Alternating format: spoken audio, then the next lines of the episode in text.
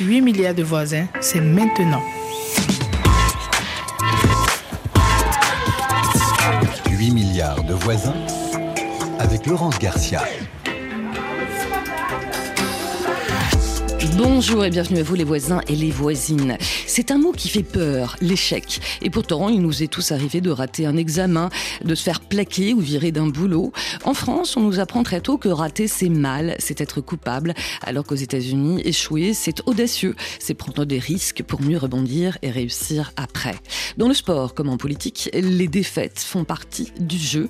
Alors comment dédramatiser l'échec pour en finir avec le culte du parcours sans faute?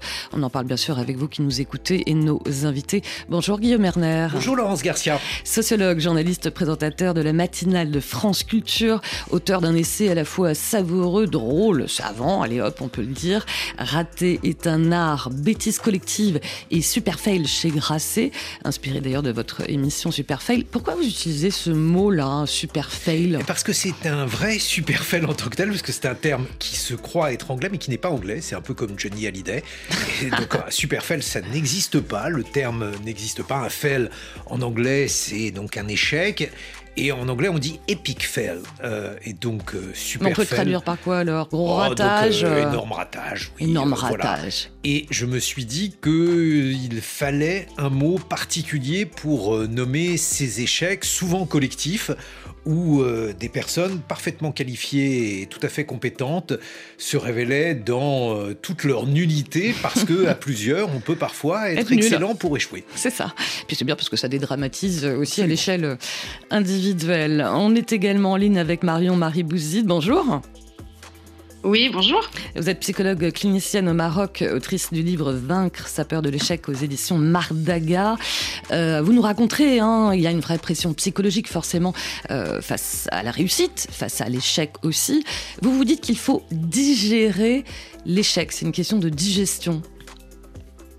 Oui, oui, c'est-à-dire que euh, effectivement vivre des échecs et dédramatiser euh, l'échec c'est important, mais on entend beaucoup euh, de nos jours euh, des remarques telles que ce qui ne nous tue pas nous rend plus fort ou je n'échoue pas, j'apprends.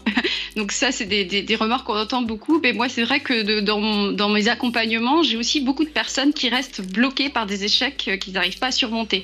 Donc je, je, je mettrai un peu de nuance, je suis vraiment la première personne à dire que vivre des échecs euh, c'est aussi important quelque part, surtout en début de carrière, ça peut-être qu'on Mm. aura le, le temps de l'aborder, parce que c'est là qu'on va se forger son immunité, moi j'appelle ça une immunité psychologique. Wow. C'est-à-dire Mm. comme le petit enfant qui euh, attrape des maladies bah, va fabriquer des anticorps, bah, quand on vit des échecs, euh, à condition de les surmonter, bah, on va déployer des stratégies, avoir plus de cordes à son arc pour faire face à l'adversité euh, plus tard et, du coup minimiser le, le risque d'échec. Mais du coup oui, à condition, les échecs sont donc euh, formateurs, à, À condition de les digérer. sous plusieurs conditions, voilà, d'être digérés, d'être analysés et d'être surmontés. On en parlera. Et puis, bien sûr, vous qui nous écoutez, euh, racontez-nous vos petits ou grands échecs, en tout cas, si vous les avez vécus comme ça, et quelles leçons on en tire. hein. Il y a toujours la notion de leçon qui revient euh, souvent. Vous nous appelez au 33 7 64 45 51 41. 8 milliards de voisins.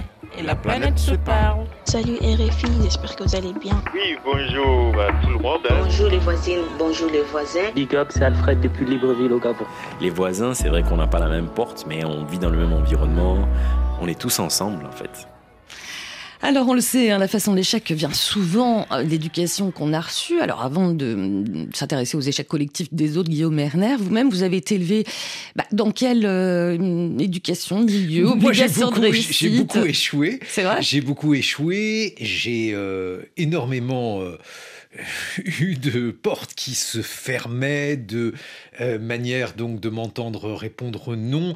Pire encore, d'ailleurs, de ne pas comprendre les questions euh, qui m'étaient posées et donc de répondre à côté puisque je ne les comprenais pas. Mais quoi, à la fac, au boulot euh, un peu partout, principalement d'abord ça a commencé très tôt au collège, puis au lycée, et effectivement je, je- je me suis dit que il y avait quelque chose de, de mystérieux dans l'échec et que ce quelque chose devait être creusé, qu'on ne s'intéressait pas assez à l'échec. Je suis tout à fait d'accord avec ce qu'a dit Marion il y a quelques instants, je ne comprends pas pourquoi l'échec n'est pas enseigné en tant que tel. Ah oui, en Parce matière. que euh, Matière. cet échec, euh, qui est généralement un échec qui obéit à des causes euh, sociales, d'organisation, de management, est finalement beaucoup plus édifiant que la vérité ou le one best way, parce qu'il n'y a pas de one best way.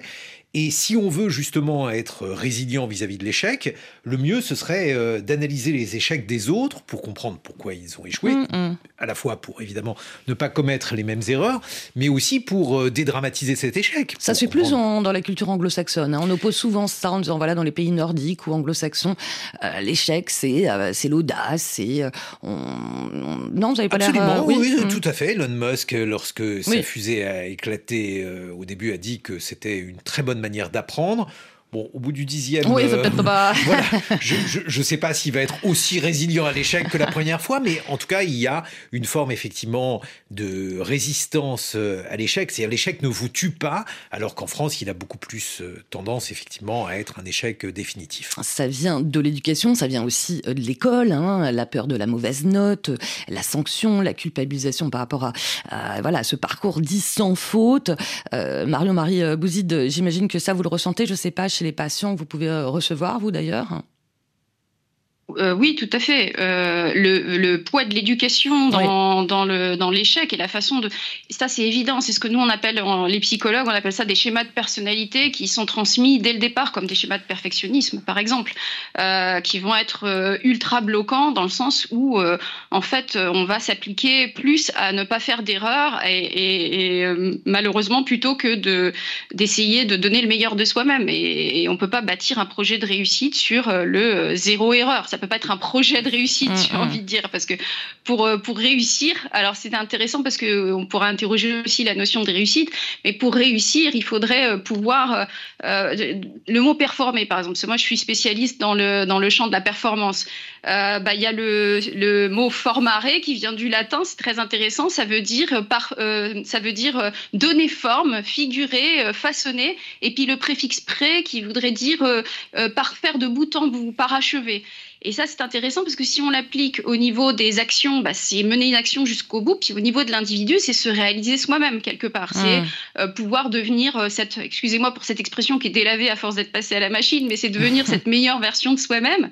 Et puis ça, on peut pas le faire si euh, on n'ose pas. Si on reste devant son canapé à regarder son écran, bah en fait, on va pas pouvoir découvrir qui on est. Il faut se Ouais. risquer, se tester, et donc il faut sortir de sa zone de confort et accepter le risque d'échec. Donc c'est vrai que euh, ça devrait, je suis d'accord avec vous hein, et avec Guillaume, ça devrait être valorisé, enfin valorisé, puis on devrait aussi donner un mode d'emploi, échec mode d'emploi, Ouais, enfin, il y a pas forcément de mode échouer, mais d'emploi. bien échouer. Euh, Oui, mais il n'y a pas forcément de mode d'emploi pour bien échouer, non? Ah, Ah. euh, on vit tous des, des échecs, mais encore une fois, euh, il y a des conditions à partir desquelles, minimales à partir desquelles, un échec va être formateur et va pas être complètement bloquant. Ouais. Euh, donc ça, il faut, il faudrait apprendre, évidemment dédramatiser, oui, mais aussi donner les moyens aux personnes de surmonter un échec. Très important parce que Mm. sinon on les envoie quelque part, euh, euh, ils vont oser. J'ai envie de dire aux États-Unis, il y a une- un culte du libéralisme, il y a euh, une société vraiment basée sur la consommation et, les- et- et- et évidemment il y a aussi la notion de profit. Et puis on, on incite les individus. Alors je suis pas sociologue, hein, on incite les individus à oser, oser prendre des risques. Mais alors combien évidemment dans le lot il y en a qui vont prendre des risques très Ouais. importants et puis avoir des réussites très importantes. Mais qu'en est-il de ceux qui peuvent être virés du jour au lendemain parce qu'ils ont échoué Donc euh, Mm. en France, on est un peu à l'extrême inverse. J'ai l'impression qu'on est dans le principe de précaution à tout prix, qui est complètement bloquant. J'ai envie de dire, il faudrait peut-être trouver euh, où mettre le curseur entre les deux. Quoi. Ça, fait sourire euh, Guillaume Erner qui, qui, qui vous écoute. On a un rapport, nous, en France, quoi, com- complexé aussi bien euh, face à la réussite que face à l'échec? Nous, en fait, euh, on a euh, un certain nombre de manières de faire, notamment des manières de faire politique. Je parle de, de politique en termes d'organisation. Et euh, je crois que l'une des meilleures façons de d'échouer en France, c'est de se mettre euh, à plusieurs et de réussir euh, donc des solutions qui en apparence sont des solutions de compromis et qui en réalité ne fonctionnent pas du tout. Alors par exemple, je vais prendre un, un exemple en, en l'expliquant à la planète tout entière, puisque c'est la planète Exactement, qui la vous planète écoute. qui vous écoute. La gare de Montpellier, la gare TGV de Montpellier est une gare En qui a été construite en France au milieu de nulle part. Euh, ça n'est pas la gare de Montpellier Centre, parce que c'est comme ça qu'on construit les euh, nouvelles gares euh, de TGV. Et c'est, à mon avis, euh, absolument remarquable d'avoir ce genre d'exemple, parce que on s'est mis à plusieurs pour construire cette gare. Vous imaginez bien que les gens qui construisent les gares sont des gens sérieux, pas des oiseaux. Ils ont fait de longues études et ils ont trouvé en fait le plus petit commun dénominateur en mettant cette gare là où chacun voulait qu'elle soit en tirant à U et à Dia pour qu'elle soit située à cet endroit-là. Et moralité, on a abouti à une solution qui est une solution qui a le mérite de ne satisfaire personne. C'est-à-dire? C'est-à-dire que c'est une gare, euh, vous savez, on appelle ça des, des gares betteraves. Alors il y a peu de betteraves qui euh, poussent dans cette région, mais c'est l'exemple type, si vous voulez, d'une décision qui est une décision bureaucratique, qui a toutes les apparences de la rationalité et qui, au final, ne donne pas satisfaction. Et il y a énormément de cas dans la vie où euh, les gens qui sont les plus compétents, parce qu'on Mm, a mm. l'habitude de dire que ce sont des gens peu compétents qui échouent, ça n'est en général pas le cas. Lorsque Notre-Dame a pris feu, vous dites bien que Notre-Dame est un joyau euh, de la France, que ce joyau était protégé, que ce joyau était surprotégé par un système anti-incendie. Et euh, lorsque j'ai travaillé sur cette question, je suis tombé sur un, livre de, de Laurent Valdiguier qui étonnamment a eu peu euh, d'écho, alors même que ce livre est passionnant. Si vous voulez, autant l'incendie de Notre-Dame a déchaîné la chronique en France, Mhm. autant les causes de cet incendie, en revanche, Ont été ont très peu. Mm. J'ai l'impression qu'elles n'ont pas été tues, qu'elles n'ont intéressé personne. Parce qu'en France, en fait, on ne prend pas le temps d'analyser l'échec. Euh, alors peut-être que aussi on, on considérait que c'était mieux de, de mettre euh, sous le tapis les différentes causes. Et je me suis rendu compte, par exemple, que le système anti-incendie de Notre-Dame était un système qui venait d'être changé, qui était un système extrêmement perfectionné et qui était même trop perfectionné, Ouais, ouais. puisqu'en réalité, euh, lorsque l'alarme incendie s'est déclenchée, euh, la personne qui était de garde, puisqu'il y avait évidemment une personne de garde, eh bien la personne qui était de garde n'a pas réussi à savoir où était le feu. Mm, mm. Et c'est ça qui a permis euh, au feu de se développer avant qu'il n'y ait intervention, puisqu'il a fallu le localiser. Ensuite, les pompiers n'ont pas dû intervenir euh, à temps parce qu'il leur manquait la grande échelle, puisque la seule grande échelle, là aussi je l'ai appris euh, à cette occasion, la seule grande échelle qui était suffisamment haute pour monter jusqu'au beffroi, elle était à Versailles. Mais alors Versailles, Paris, même euh, pour ceux qui n'ont pas eu C'est pas la tout à fait à chance, côté, on va voilà, dire. c'est pas à côté. Bref, un enchaînement de, de catastrophes. Et qui peut expliquer ces gros ratages collectifs où vous parlez même de bêtises collectives. Euh, on a un premier appel d'auditeur, c'est Abdel Fattah qui nous appelle de Jamena au chat. Bonjour. Bonjour Laurence Garcia. Bonjour, merci d'être avec nous. Alors vous, vous nous avez confié que bah voilà, vous avez très très très mal vécu la première fois que vous avez raté le bac, le fameux baccalauréat, c'est ça? Euh, effectivement, j'avais connu assez d'échecs dans ma vie qui sont variés et multiples. Mais le plus grand échec que je l'ai connu, c'était l'échec euh, du baccalauréat. Euh, quand j'étais en classe de terminale, j'avais tout y faire pour obtenir ce diplôme. Mais navré, l'échec m'a vraiment surpris. C'était Parce euh, que depuis, c'était il y a déjà six ans. d'accord. Euh, quand j'étais chez- en salle de terminale, j'avais consacré tous mes énergies et travaillé pour obtenir. Mais navré. Parce que les- euh, ce qui m'a surpris, depuis le primaire jusqu'en secondaire, je n'ai jamais raté euh, euh, le, entre le premier de la classe, soit euh, le troisième ou le cinquième de la classe. Oui, c'était la première fois. J'avais pas? Oui, c'est pour la première fois le Ah. chef du bac m'a vraiment surpris. Mais quand vous dites surpris, bon, parce que euh, depuis vous l'avez retenté, vous l'avez eu votre baccalauréat. Euh, vous dites surpris, mais pourquoi vous l'avez vécu comme un échec? Est-ce que c'était lié aussi au fait de, je ne sais pas, que la pression des parents, le regard des autres, euh, échec personnel ou ou c'était aussi le regard des autres en fait hein? Surtout euh, sur le, le regard de la société envers moi et le, le regard de mes collègues euh, qui me voient quelqu'un qui battant comme ça et voilà, voilà, il a fait l'échec. Ouais. Et quelles leçons vous en avez tirées? Puisque vous l'avez eu de bac hein, Oui. depuis Ouais, j'avais récomposé pour la deuxième fois et je l'ai obtenu. Oui. Par la suite, euh, pour surmonter, il m'a fallu presque 5 à 6 mois pour être à l'état normal. Ah ouais, digérer la chose, hein, on en parlait tout à l'heure. Euh, euh, reste avec Euh. nous, Abdel Fattah. C'est ça, hein, la notion de digestion, ça peut prendre du temps, hein, Marion, Marie Bouzide. Alors le bac, c'est quand même pas rien en fait. hein. C'est quand même la première grosse épreuve qu'on Tout- a. Euh, oui, tout à fait. Si je peux rassurer euh, notre auditeur, euh, moi, j'ai rêvé du bac dix ans après. J'ai ah rêvé que je repassais le bac. oui, c'est un vrai traumatisme pour moi. C'était une épreuve, c'était des épreuves très très stressantes. Mais ce que ce que nous dit Abdel Fattah, c'est que il avait été assez excellent avant. Et ça, ça peut être un facteur de vulnérabilité paradoxalement, parce que si justement on parle d'échec, si on n'a jamais connu l'échec, on peut avoir développé une surconfiance et mm, puis mm. aussi des ambitions assez fortes Hein, des schémas d'exigence envers soi-même, et qui fait qu'on va être beaucoup plus vulnérable au moment où l'échec survient, et puis surtout qu'on n'aura pas déployé. Donc, je trouve ça intéressant parce qu'il a quand même réussi à rebondir, il a réussi à passer le bac. Mais moi, j'ai des personnes qui, euh, du fait du poids de la société, même le fait de l'avoir au second coup, ils vont vivre ça ah presque toute leur vie comme un échec. Et donc, il va falloir travailler dessus pour digérer et surmonter. Euh, moi, je, parle de schéma de, et vous allez comprendre, je parle beaucoup de schéma, mais de recherche d'approbation. On a un schéma, on a un besoin d'appartenance au groupe, un besoin d'approbation du groupe. Mmh. Il va falloir un peu travailler là-dessus pour certaines personnes pour pouvoir se détacher du jugement et pouvoir en fait euh, développer, euh, se développer. Quoi. Ouais. En tout cas, merci beaucoup Abdel Fattah pour votre témoignage et, belle journée du côté de, de Jamena. Allez, on se retrouve dans quelques instants sur RFI. On écoute la malienne Fatouma Fatoumata Diawara et Jipoul avec ce titre Canou sur RFI. Neni jarabide kelela odonna. Odonna, neni furunyonde kelela odonna. ayi banki bolola ne kanna. Ayi banki bolola ne kizela ayi banki bolola ne kunna. Ayi banki bolola ne nyala.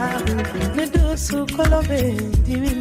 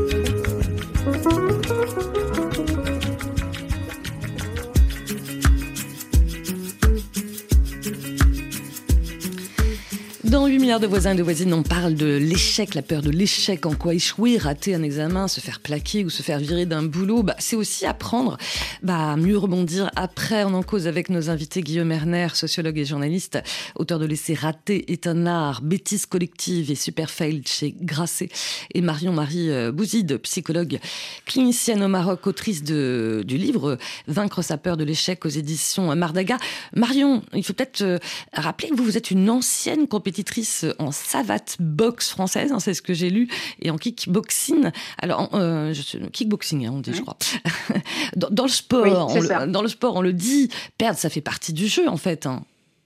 Échouer. Ah oui, on a, on a. Euh, alors, ça fait partie du jeu, mais pas forcément, j'ai envie de dire. Parce ah. que, regardez, des sportifs comme euh, Laure Manodou, bah, euh, elle n'a fait que réussir, réussir, réussir. On a des sportifs comme ça qui, ont, qui, qui sont brillants et qui n'ont fait que réussir. Le problème, c'est qu'ils vont être euh, extrêmement, comme je, l'ai dit avant, extrêmement vulnérables et en cas d'échec, ils peuvent complètement euh, raccrocher quelque part parce qu'ils n'ont pas développé cette immunité en fait.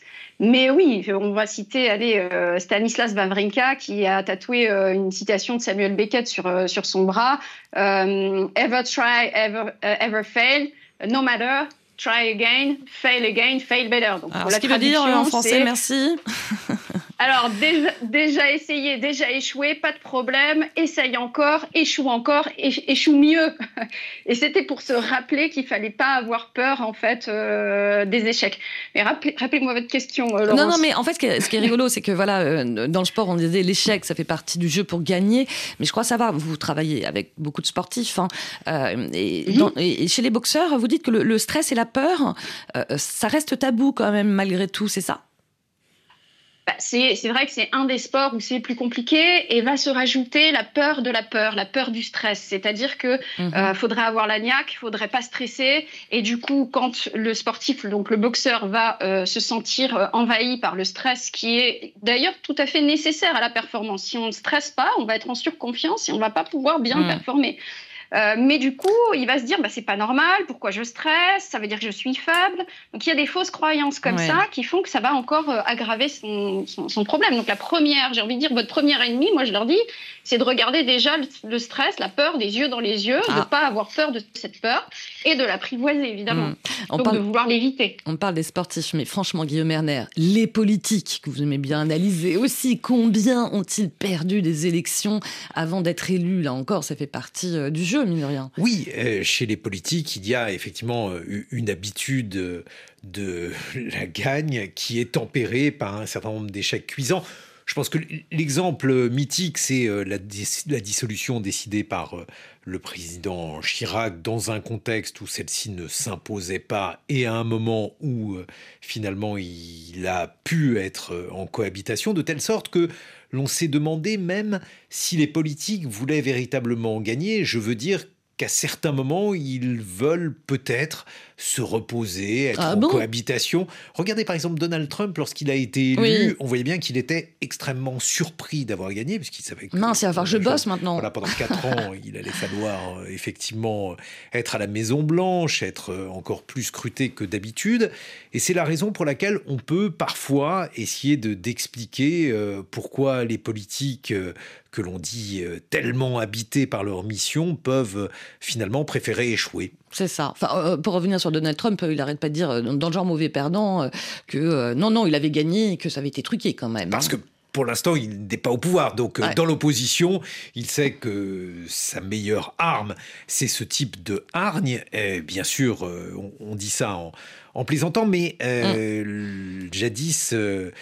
Burnier et Bon, qui était euh, un, journaliste et un politologue, avait fait un livre qui s'intitulait Le meilleur perde que le meilleur perde, et c'était un livre en politique consacré à euh, tous ces politiques qui étaient leurs meilleurs ennemis. Regardez, autre exemple, Lionel Jospin, euh, la carrière qu'il a eue, mmh. celle-ci s'est terminé donc dans eh, ce, cette élection présidentielle où il a été éliminé dès le premier tour par Jean-Marie Le Pen. Il avait laissé Christiane Taubira et Jean-Pierre Chevènement qui ont grappillé les quelques petits pourcentages qui auraient pu être nécessaires à son passage au second tour. Il n'avait pas osé leur dire de se retirer pour Mmh. sécuriser sa candidature. Et la suite, vous la connaissez. Allez, on a d'autres appels au 33 7 64 45 51 41. C'est Bienvenue qui nous appelle de Douala au Cameroun. Bonjour, bienvenue. Merci, bonjour. Alors, vous, vous êtes jeune, hein, vous avez 24 ans, euh, vous êtes en formation de blogueur, j'ai vu. Euh, alors, qu'est-ce qui s'est passé? Vous avez raté un concours récemment, c'est ça? Euh, récemment, j'ai eu à pas raté un concours, mais j'ai été, j'ai pas été sélectionné à un programme. C'était un programme de leadership euh, l'année dernière. Euh, L'intitulé c'est Alliance Fellowship for Young Cameroonian Leaders. Donc c'est un programme de formation Oui. de leaders, de futurs leaders euh, camerounais. De futurs leaders camerounais. D'accord. Oui. Et, et comment vous l'avez vécu cet échec alors? Euh, J'étais en quelque sorte abattu. Euh, L'esprit, la morale n'était plus à la hauteur. J'étais euh, très très renfermé sur moi-même. Je- J'ai passé pratiquement une semaine. Je ne sortais pas. Je, je- suis euh, oui. calé à la maison. Ouais, ne pas sortir à la hauteur. hein, euh. Et, et depuis, ça a pris du temps ou pas pour digérer? Euh, bon, ça a pris un peu du temps. Beaucoup, euh, en fait, je- je- quelques, quelques moments, quelques périodes. J'ai été beaucoup plus, je me suis renfermé sur moi-même Hmm. et je me suis dit, mais sur quels critères la sélection s'est s'est faite? C'est là où j'ai donc commencé à essayer de, de récapituler, n'est-ce pas, les critères euh, euh, de, de, de- de sélection. Ou euh, à quel niveau je pouvais être éliminé, qu'est-ce qui pouvait me barrer. Et fait donc à travailler sur ce point-là. Ouais. Et, et- mais je crois savoir que vous, allez repostuler quand même, hein, malgré tout, à ce programme, hein, c'est ça? Justement, justement, ce programme est en cours et euh, ça s'est lancé depuis ce mois de janvier et ça s'achève euh, en février, le 29 février. Je suis en train de me battre comme ça également puisque ça fait déjà euh, presque trois semaines et demie que je suis sur ma candidature. Je travaille euh, Mm. au jour le jour cette candidature. Pourquoi? Parce que cette année, j'ai envie d'être, euh, n'est-ce pas, sélectionné, de faire partie de ces 20, 20 leaders-là, ces 20 personnes, Mm, ces, mm. ces 20 fellows qu'on forme chaque, chaque année. Ouais. En tout cas, on sent votre énergie. Hein, bienvenue. Vous voulez peut-être rebondir, euh, Marion-Marie euh, Bouzide Je veux me battre, je repostulerai. Oui, c'est bien, c'est bien, bienvenue. Et je vais avoir des conseils très concrets à vous donner, en fait. Euh, quand on vit un échec comme celui que vous avez décrit, en fait, on va avoir spontanément ce qu'on appelle, nous, alors excusez-moi du jargon, des styles d'attribution causale. En gros, on va attribuer l'échec soit à des facteurs internes, c'est moi qui n'ai pas été à la hauteur, ou à des facteurs externes, c'est la faute à pas de chance, ou à l'arbitre, ou euh, etc. Et on va avoir une tendance euh, innée, j'ai envie de dire, euh, à, interpréter d'une manière ou d'une autre.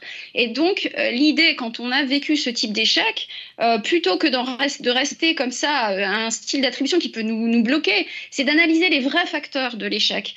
Et donc, ce que je vous conseille de faire, bienvenue, pour euh, pouvoir vous mettre toutes les chances de votre côté pour la, seconde fois, c'est de faire ce qu'on appelle un camembert de responsabilité. Et vous allez noter tous les facteurs en jeu qu'on peut jouer. Et si vous avez un style d'attribution interne, vous pensez que c'est vous, bah vous notez déjà tous les facteurs extérieurs. En sport, ça va être, euh, je sais pas moi, ou dans un examen, ça va être le sujet, la difficulté des sujets, le niveau des autres candidats, la dureté de l'examinateur, etc. Enfin, il y a plein de facteurs. Puis vous allez vous mettre en dernier, vous allez attribuer un pourcentage et vous allez voir que finalement, bah, peut-être que votre euh, participation, elle pouvait être vraiment géniale, mais qu'il il y a plein d'autres facteurs en jeu. Donc ça, c'est quelque chose de très important. Et puis, euh, la deuxième chose que je vous conseille fortement, évidemment, il faut essayer de comprendre pourquoi euh, si on n'a pas performé, mais si ça se trouve, vous avez très bien performé. Il y a des matchs qu'on perd où on a très bien joué, et il y a des matchs qu'on gagne euh, haut la main parce que c'était trop facile. Donc, Hmm. il va falloir se fixer, au-delà des objectifs de résultat et de la pression du résultat, il va falloir se fixer des objectifs de performance, de maîtrise. C'est-à-dire, dites-vous quel axe je peux améliorer. Et puis, à partir de là, jugez-vous ensuite non seulement sur l'atteinte du résultat, mais sur les objectifs de maîtrise que vous avez atteints. Hmm. Et là, vous allez être beaucoup plus juste envers vous-même. Euh, Eh ben voilà. Et ça, c'est hyper important. Voilà, voilà pour les conseils que vous pouvez donner à, Bienvenue. merci, puis bah, bonne chance. Hein, bienvenue et belle journée du côté de, de Douala, Cameroun. Guillaume Erner, avant de donner la, parole à nos auditeurs, La notion de performer, performance, ça revient aussi beaucoup dans tous les ratages collectifs, vous, vous avez analysé dans votre essai Rater est un art. Oui, alors comme le dit euh, Marion, il n'y a que les bons nageurs qui se noient. C'est généralement comme ça d'ailleurs euh, la meilleure façon de mm. d'échouer parce que tout simplement si vous n'avez pas grandement réussi, vous pouvez pas grandement échouer. Euh, ça ne fonctionne pas ainsi. Et pour moi, l'un des exemples les plus frappants, c'est Nokia. Nokia, les plus jeunes s'en souviennent. Ce fut une grande compagnie donc de téléphones portables. Mm. Tout le monde avait un Nokia, euh, fut un temps lorsque les téléphones portables sont apparus, et euh, Nokia s'est fait euh, complètement marginaliser par Apple. Et alors ce qui est très intéressant lorsque vous étudiez le cas Nokia, c'est qu'ils avaient parfaitement vu l'arrivée de l'iPhone, ils avaient parfaitement compris la menace que l'iPhone représentait, mais ils y ont très mal répondu. C'est-à-dire qu'en fait, au lieu de construire un téléphone qui euh, avaient un usage très polyvalent, comme l'iPhone, qui convient à toutes sortes de gens, ils ont spécialisé leur téléphone. Ils se sont dit qu'il fallait un téléphone pour les gamers, un téléphone pour les adolescents, un téléphone pour les seniors, etc. Et donc en multipliant les gammes, la qualité a décliné, les prix ont augmenté, et donc ils se sont retrouvés complètement euh, donc euh, hors du marché, mm, mm. tout à fait euh, en situation donc euh, de perdre toute leur compétitivité et ils ont progressivement décliné et juste sur cet exemple de Nokia, en fait, au lieu de s'en rendre compte et de changer de stratégie, ils ont accéléré, c'est-à-dire ils ont accéléré dans le mur. C'est à mon avis un parfait exemple de la manière dont on peut échouer collectivement. C'est ça. D'où le fait de performer, performer, euh, ça c'est limite aussi. On a un appel de Thérèse de Kinsangani en RDC. Bonjour euh, Thérèse. Bonjour, bonjour, bonjour la RFI. Alors, bonjour Thérèse, on vous entend pas très, on vous entend pas très très bien, vous devez être dans la rue. Vous voulez nous parler d'un, voilà, de, d'un échec professionnel, hein, c'est ça euh, Ça s'est passé il y a pas si longtemps. Vous avez été renvoyé de votre votre emploi. Racontez-nous. Oui, oui, vous allez comprendre que je suis en cours de route. En fait, l'expérience m'est arrivée en deux, ça a commencé en 2022 jusqu'en 2023. C'était pour moi comme euh, comme, un échec. Bon, c'était un échec parce que je, me disais, le monde va croire que c'est moi qui suis mauvais ou comment? On m'a remercié deux fois dans deux boulots et je me suis dit, bon, je dois me, euh, je dois reprendre ma vie. Alors Thérèse, pardon. Ouais, pardon Thérèse, on vous entend pas très très très bien. Euh, mais bon, comme on vous a vu, euh, on vous a eu avant euh, l'émission, on a eu l'occasion de discuter avec vous. Vous nous racontiez que, bah voilà, vous avez perdu votre emploi et du coup, bah, vous avez recommencé à, zéro et vous avez créé votre propre entreprise, auto-entrepreneuse. Hein. vous avez monté un business de, jus, d'eau et de glace et a priori, vous nous racontiez que tout va bien aujourd'hui. Guillaume Erner, il y a beaucoup d'auto-entrepreneurs aussi qui ont réussi après des échecs en tant que salarié en se disant, bah, hop, c'est peut-être aussi le moment de, me lancer, de voler de mes propres ailes aussi. Oui, bien sûr, il y a énormément donc euh, d'histoires de réussite qui débutent par un échec euh, parce que tout simplement cet échec peut vous permettre euh, de comprendre comment vous devez mener votre vie parce que eh, généralement lorsque l'on passe dans la situation donc d'un salarié à une situation euh, donc d'être son propre dirigeant il, y a beaucoup de risques une, hein, multitude, une multitude de causes mais l'une des causes les plus fréquentes dans l'entreprise c'est que finalement les individus font de la politique. Qu'est-ce que j'appelle la politique dans le cas d'espèce d'une entreprise? C'est que bien souvent, en fait, ils agissent en fonction d'un but qui n'est pas le but avoué. Mhm. C'est-à-dire qu'ils agissent parce que euh, ils veulent, par exemple, cornériser les uns, parce que en réalité, il y a une guerre entre services, parce que en réalité, euh, ils veulent devenir encore plus chefs qu'ils ne le sont.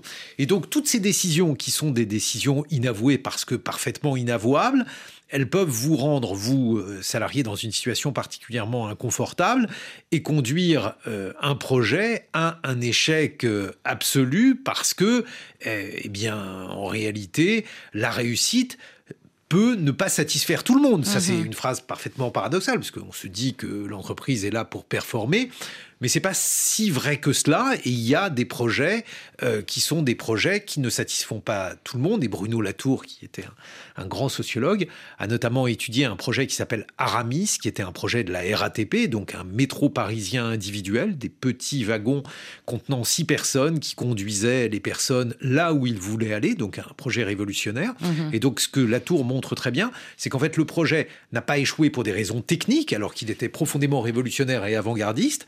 Il a échoué pour des raisons parfaitement euh, sociologiques, c'est-à-dire qu'en fait, au sein de l'organisation, il y avait des gens qui ne voulaient pas qu'Aramis réussisse. Ouais, c'est dingue ça.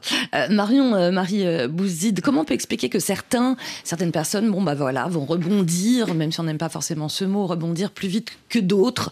On écoutait le voilà le témoignage tout à l'heure de, de de Thérèse où elle se dit bon bah c'est l'occasion de de me lancer toute seule et pour d'autres ça va être plus compliqué en fait. Oui, bah, il y a plusieurs facteurs. Vous savez Mm. que chaque expérience qu'on vit est enregistrée dans la banque de données de notre cerveau déjà. Donc ça veut dire que si on a une seule expérience et que cette expérience est un échec, bah, euh, notre cerveau va juste projeter, euh, c'est la fonction prédictive de la mémoire, il va projeter que la même chose va se produire. Oui, la peur, la peur, la peur parmi- de- du, du nouveau, nouveau, nouvel échec. On a pas mal de, de messages Ah bah oui. hein, d'auditeurs comme ça, euh, voilà, en disant euh, j'ai peur à nouveau de, de me planter, quoi, en fait.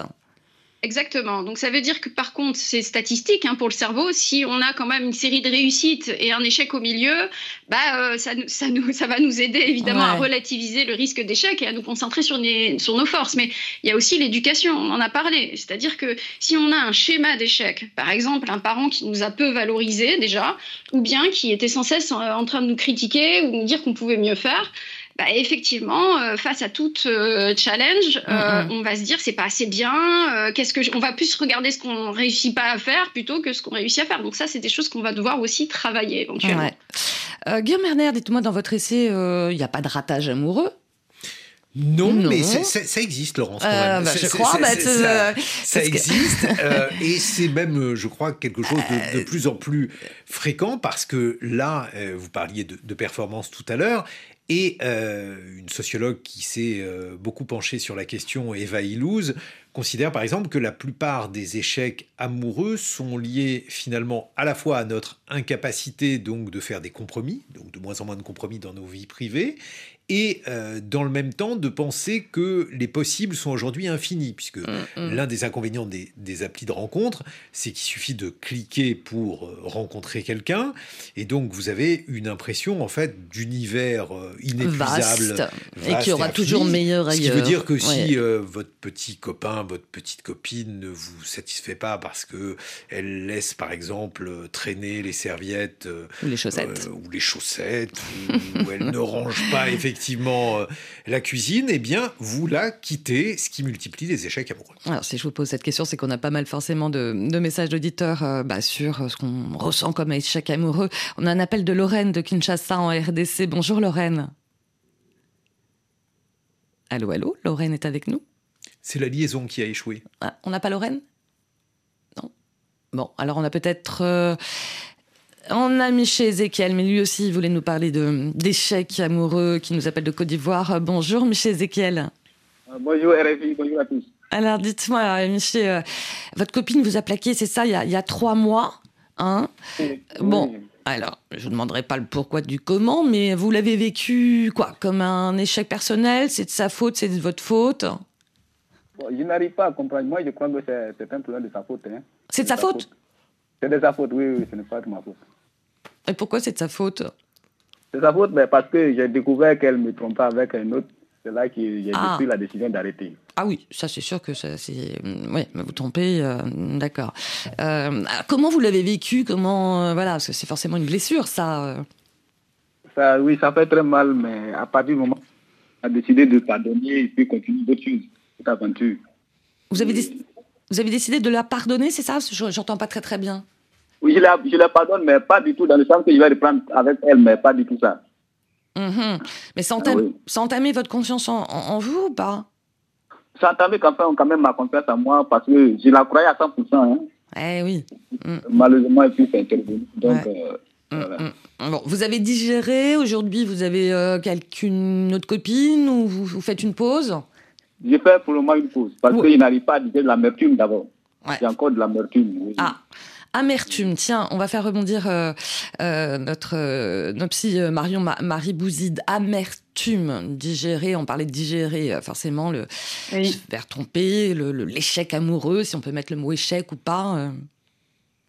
Bah, un échec amoureux, euh, ça peut s'apparenter euh, typiquement à un stress post-traumatique. D'ailleurs, ça peut se traiter comme ça. Et il va falloir revenir sur les éléments les plus douloureux et pouvoir les digérer pour voir. Euh, parce que l'émotion à ce moment-là, comme l'amertume, ça peut être l'arbre qui cache la forêt. C'est-à-dire, on est tellement dans notre émotion, peut-être un sentiment d'injustice, que par exemple, Michel, il peut voir surtout ce qui n'a pas été chez la personne et il peut rester bloqué là-dessus. S'il arrive à digérer, donc il faut peut-être euh, faire un travail, mais s'il arrive à digérer, il pourra se décoller, peut-être voir, qu'il y a des éléments aussi en lui, c'est-à-dire, euh, qu'est-ce je ne dis pas que être trompé, euh, c'est de sa faute, hein, soyons ah bah très clairs, mais n'empêche, comment il, il, est tombé sur cette partenaire-là? non, on va va pas rigoler. mais en tout cas, ça, je peux pas, je peux pas le dire. Mais, mais, mais quoi qu'il en soit, comment il, est, il en est arrivé à être avec une partenaire euh, comme ça? Est-ce qu'il l'a pas vu avant? Est-ce qu'il y avait des indices? Ouais, mais alors, ça met de la culpabilité. Pardon, pardon, pardon, Marion-Marie Bouzide, mais ça, ça met un peu de la culpabilité quand même euh, de dire, bah attends, si ça ah, j'aurais dû le repérer, c'est de ma faute ou pas, non? Alors non, si c'est de la culpabilité, il faut aussi digérer la culpabilité ou la traiter. Mm, mm. Parce que là, c'est très pragmatique. C'est-à-dire, c'est retrouver un sentiment de contrôle. Si j'arrive à comprendre aussi, on ne peut pas subir des échecs comme ça sans se dire où est-ce que moi, je peux avoir un contrôle sur la situation. Et si euh, je, suis trompée une fois ou deux fois, il y a des personnes qui vont, par exemple, s'attacher, qui ont des schémas d'abandon et qui vont s'attacher justement à des personnes qui sont pas très disponibles ou qui sont un peu volages parce qu'ils ont une très mauvaise estime d'eux-mêmes. Et ils se disent bah au moins euh, euh, bah je, risque je voilà je, l'avais déjà dit ça peut être des stratégies d'auto sabotage euh, que ça allait m'arriver voilà donc ou, d'autres choses. Mais du coup c'est quand même important de pouvoir comprendre ce, qui est dans notre notre périmètre de contrôle ce qu'on peut faire nous pour nous protéger ou pour évoluer. Eh oui, parce qu'en fait il, y a le drame de la répétition des scénarios d'échecs. Et le, pire étant Madame Bovary puisque Madame Bovary qui et euh, finalement une femme merveilleuse, probablement la seule femme merveilleuse euh, de ce roman, ne va que d'hommes euh, pas terribles en hommes pas terribles. et donc, euh, ces hommes se moquent d'elle, la trompent, c'est de sa faute, mais euh, comme elle ne peut pas se rendre compte qu'elle est la seule personne merveilleuse créée par Flaubert dans cet univers-là, eh bien, elle est conduite à sa perte. C'est pour ça que je disais tout à l'heure que, voilà, Madame Bovary, si celle-ci est trompée, c'est de sa faute, hélas, parce qu'elle méritait mieux que Charles et que Rodolphe. Ouais, ben voilà. Voilà pour Madame Bovary. Puis bon, bah, Miché, prenez votre temps. Hein. Euh, on parlait de pause et, de digestion. Quelque part, la peur de l'échec, parce que quand même, il y a la peur d'échouer euh, euh, d'un point de vue individuel ou alors collectif, hein, comme vous le dites aussi, Guillaume Merner, chez les puissants. Ou, Est-ce qu'il y a la peur aussi du, non, de dire non de Mais je ne sais pas s'ils ont vraiment la peur ah, d'échouer, parce que... Mm. Et, alors là aussi, il y, a un livre d'un philosophe qui s'appelle Nassim Nicolas Taleb, qui s'appelle Jouer sa peau. Et alors, lui dit la chose assez intéressante la chose suivante. Il dit que bien souvent, les dirigeants ne jouent pas leur peau.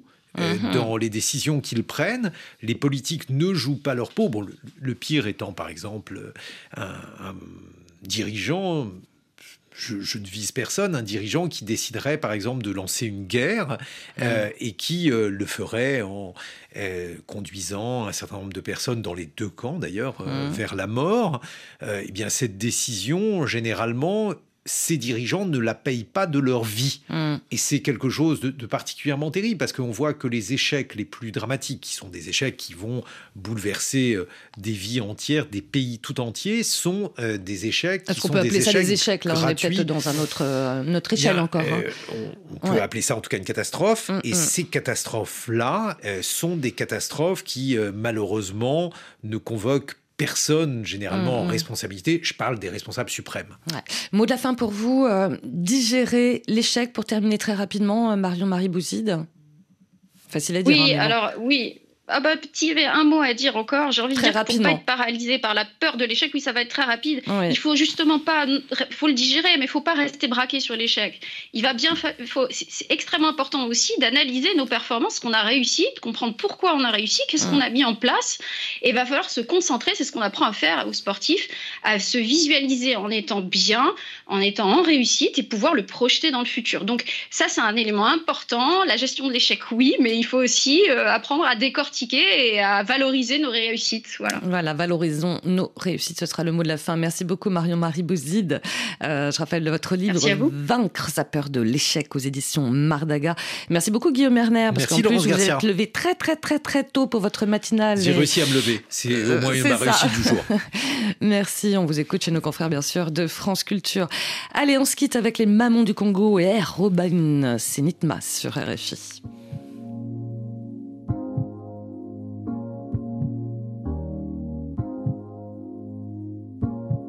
Munsongi hambe nsongela njila inilande.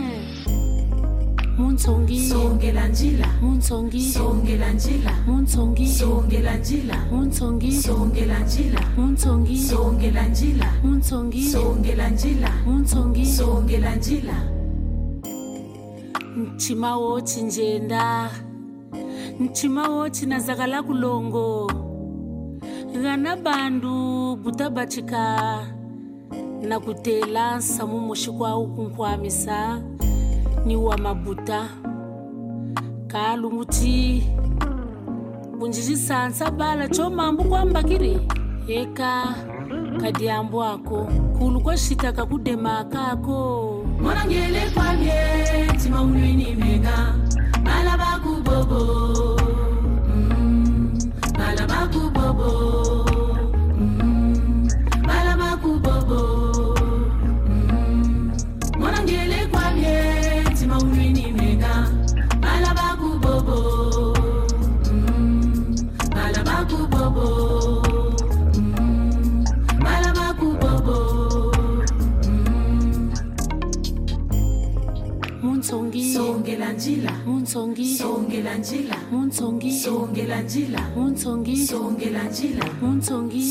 songela njila. Songela njila. Songela njila mtima wo cinjenda mtima wo cina zaka longo nkumbu shitani yaita duma ntsangu mukati ra bunituma mona mamba mbakiri mambu. Kani balava ndonga kuava ntsukuri la mbakili mambu ambokani longo ni biko ni bala ni sanso ni bakala ni kipo. Ah chimani mwanangele kwamye ni unwini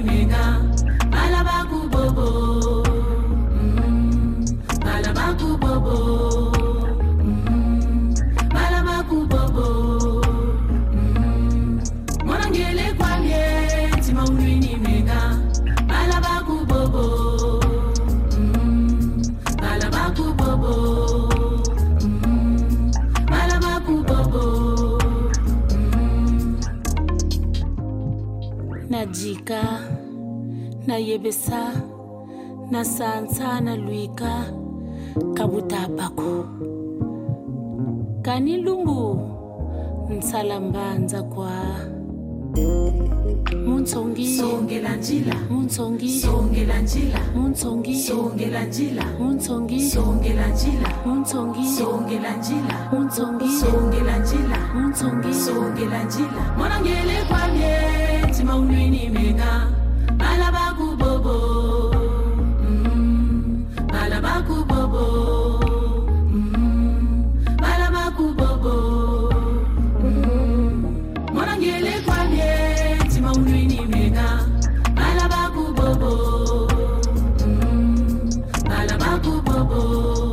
de voisins de voisines, c'est fini. Merci à toute l'équipe. David Brocoué, Valentine Lemaire, Delphine Cachin et Tom Malky. On se retrouve bien sûr demain à la même heure.